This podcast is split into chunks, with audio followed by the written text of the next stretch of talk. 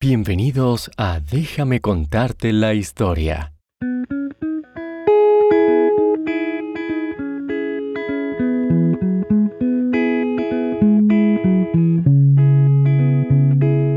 Este programa también está disponible en inglés como Bedtime History. Si quieres realizar una donación a nuestro programa, por favor visita bedtimehistorystories.com y da clic en el menú Donate.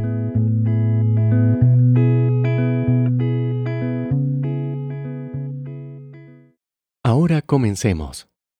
Imagina que estás visitando una galería de arte. Las paredes son altas y hermosas.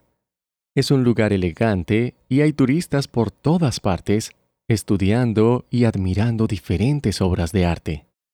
Cuando decides entrar al siguiente cuarto, notas que hay mucha gente. Todos se amontonan tratando de ver una pintura en particular.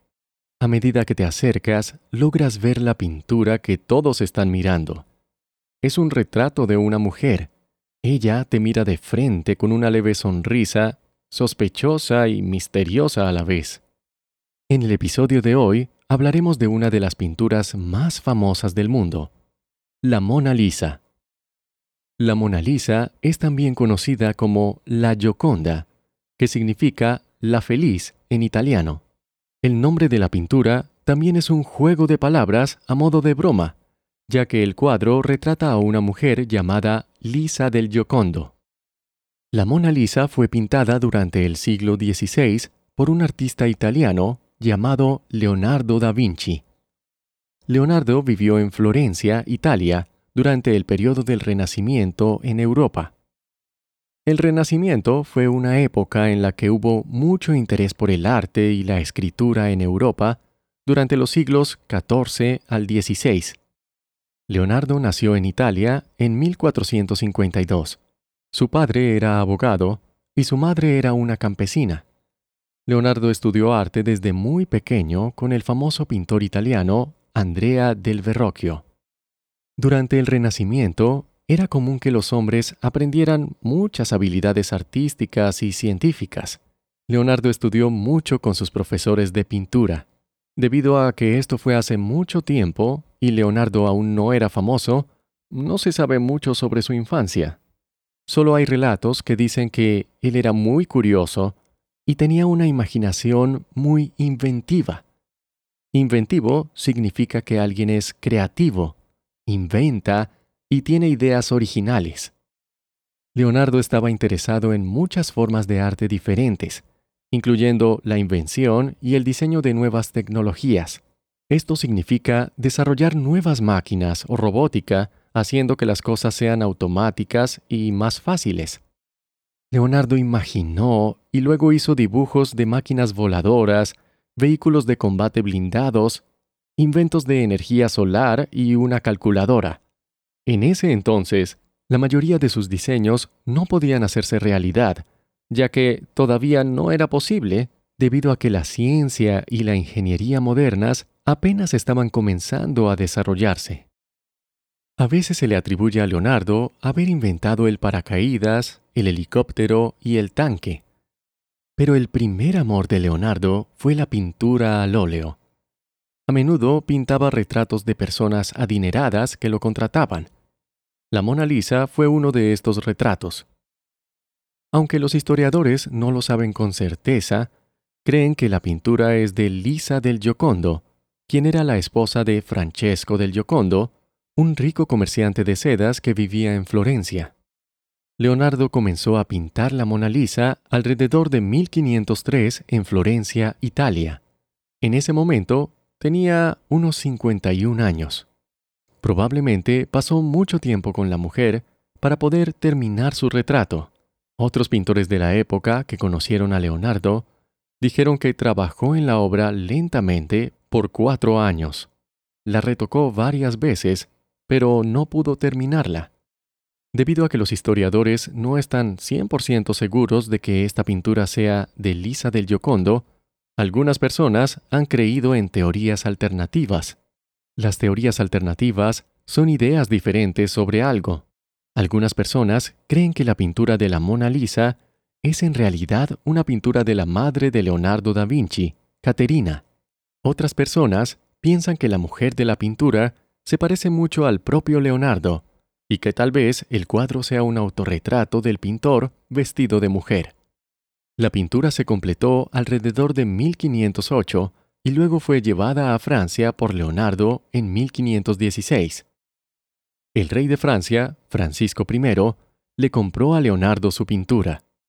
El rey Francisco I estaba muy interesado en el arte y le gustaban especialmente las pinturas de Leonardo da Vinci.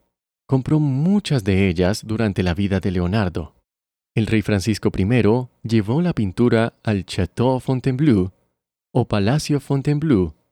Este fue uno de los castillos medievales que perteneció a la realeza francesa y estaba situado a unas 34 millas al suroeste del centro de París. Los monarcas franceses vivieron en este palacio, incluido el rey Francisco I. Él realizó muchas remodelaciones al palacio durante su reinado, incluyendo la construcción de una galería de arte, y allí fue donde puso la Mona Lisa y otras pinturas que compró a Leonardo da Vinci. La Galería de Francisco I es considerada como uno de los mejores ejemplos de decoración renacentista en Francia. Fue construida originalmente en 1528 como un pasillo entre las recámaras del rey y el patio o jardín real. Después de la muerte de Francisco I, otros reyes franceses mantuvieron intacta la galería. Así fue hasta que Luis XIV se convirtió en el nuevo rey de Francia en 1643. Luis XIV, también conocido como el Rey Sol, prefirió pasar tiempo en el Palacio de Versalles y finalmente trasladó la Mona Lisa y otras pinturas allí. Luis XIV amaba el arte y compró muchas piezas adicionales durante su vida. Exhibió estas piezas en hermosas salas del Palacio de Versalles. La Mona Lisa permaneció en el Palacio de Versalles hasta la Revolución Francesa. Esta fue una época en la que hubo muchos cambios en Francia. Después de la Revolución, el nuevo líder de Francia fue Napoleón Bonaparte. Él trasladó la Mona Lisa a su casa en el Palacio de Tuileries y la colgó en su dormitorio. Más tarde, en 1797, la Mona Lisa se trasladó al Louvre, un famoso museo de arte de París, donde todavía permanece en la actualidad. Es propiedad del gobierno de Francia. ¿Sabías que en 1911 la Mona Lisa fue robada? El Museo del Louvre pensó que estaban tomándole unas fotos, pero cuando fueron a asegurarse, se dieron cuenta que alguien se la había llevado. El museo cerró durante una semana mientras buscaban la pintura. La gente pensó que el ladrón había sido un poeta francés llamado Guillaume Apollinaire. Él fue puesto en prisión y trató de culpar a su amigo, el artista Pablo Picasso, a quien también interrogaron. Sin embargo, no fue ninguno de ellos. La Mona Lisa estuvo perdida durante dos años y todos pensaron que no volverían a verla. Vincenzo Perugia un empleado del museo, fue el verdadero culpable. Durante la noche, él y otros dos empleados tomaron la pintura, la ocultaron en un armario, y al día siguiente, Vicenzo la escondió en su abrigo y salió con ella luego de que el museo había cerrado. Su deseo era que la pintura regresara a Italia y se exhibiera en un museo italiano. Después de guardar la pintura en su apartamento durante dos años, no pudo esperar más y trató de venderla a una galería en Florencia, Italia, pero fue atrapado. La pintura se mostró al público en toda Italia antes de regresar al Museo del Louvre. La gente vio a Vicenzo como un héroe que amaba a su país, Italia, por lo que solo pasó unos meses en la prisión. Durante la Segunda Guerra Mundial, la Mona Lisa fue la obra que estuvo bajo mayor riesgo, en peligro, el gobierno francés probablemente estaba preocupado de que los enemigos la robaran o la destruyeran. Así que la Mona Lisa se trasladó a varios lugares del campo de Francia, al área rural del país. Regresó al Museo del Louvre en 1945, después de que se declarara la paz. Posteriormente, fue llevada a los Estados Unidos en 1963 y cada día venían a verla más de 40.000 personas. A lo largo de los años, algunas personas han intentado vandalizar la obra. Esto significa destrozarla o tirarla a la basura. La verdadera pregunta es ¿por qué alguien quisiera destruirla? Es por eso que la Mona Lisa ahora se muestra detrás de un cristal a prueba de balas. Otros artistas han intentado copiar el estilo de pintura de Leonardo da Vinci e incluso han pintado copias de la Mona Lisa. Es una pintura muy famosa que ha aparecido en películas y sobre la que se han escrito poemas y canciones. Se estima que vale más de 860 millones de dólares. ¿Has visto alguna vez una imagen de la Mona Lisa? Si no lo has hecho, asegúrate de buscarla más tarde. Personalmente, me encantaría verla algún día en el Museo del Louvre. Con suerte, algún día tendrás la oportunidad de verla tú también.